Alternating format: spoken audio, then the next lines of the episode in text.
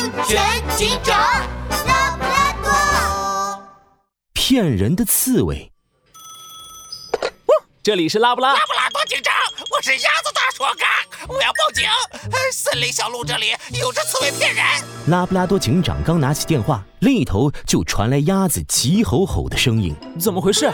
我在森林小路上骑自行车嘎，大老远就看见有只小刺猬站在路边吃东西。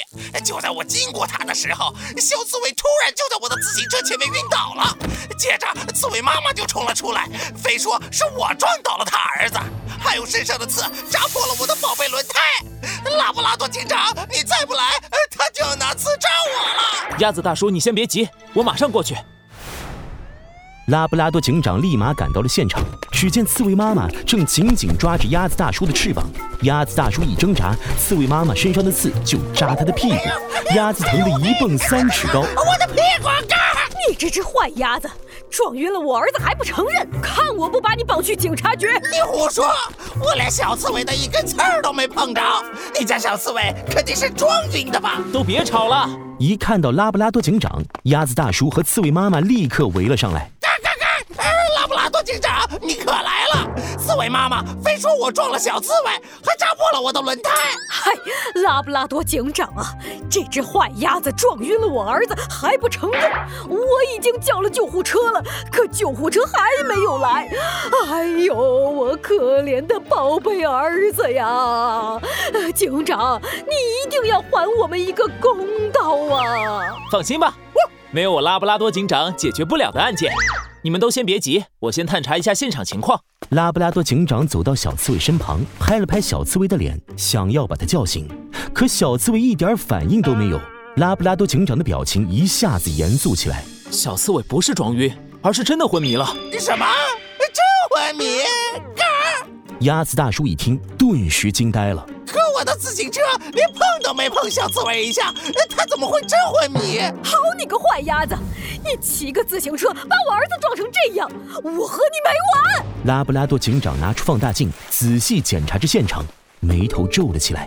从地上的车痕来看，鸭子大叔的自行车离小刺猬有一段距离，而且小刺猬身上也没有伤痕，鸭子大叔应该没有撞到小刺猬。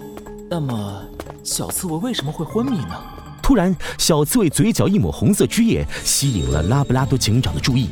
嗯，红色汁液，这是什么？你这个坏鸭子，撞了我儿子不承认，还说我们骗人！这不是我！哎，干干干干干！刺猬妈妈，你别过来呀！刺猬妈妈急得一脑袋汗，想拉着鸭子大叔去警察局，可他一靠近，身上的刺就扎到了鸭子大叔的脚。鸭子大叔疼得抱着脚单脚跳，不小心撞上了一旁的树，树上的野果顿时扑通扑通的掉了下来。啊！看看看，我新买的白外套！鸭子大叔左闪闪右躲躲，可还是被好几颗野果砸中了。他干净的白外套上瞬间多了好几个红印。啊！这个红印，难道是拉布拉多警长看看鸭子大叔外套上的红印，又看看小刺猬的嘴角，乌黑的圆眼睛一下子亮了起来。他立刻打电话让警局的人员查了一下这些野果的资料，结果和他想的一模一样。快住手，刺猬妈妈！我知道怎么回事了，这事儿跟鸭子大叔一点关系都没有。小刺猬是吃了这些野果中毒昏迷了。你看，小刺猬的嘴角还有野果的果汁呢。啊，中毒！这么好看的果子怎么会有毒呢？刺猬妈妈，别看这些野果花花绿绿的，可好看了，其实很多都是不能吃的，有的吃了会拉肚子，有的吃了会昏迷，还有的有剧毒，吃了还会有生命危险。这时救护车赶了过来，把小刺猬送去了医院。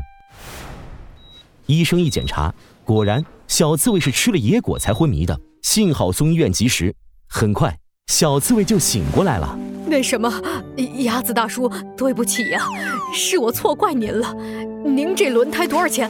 我赔您。没事，嘎，小刺猬没事就好了。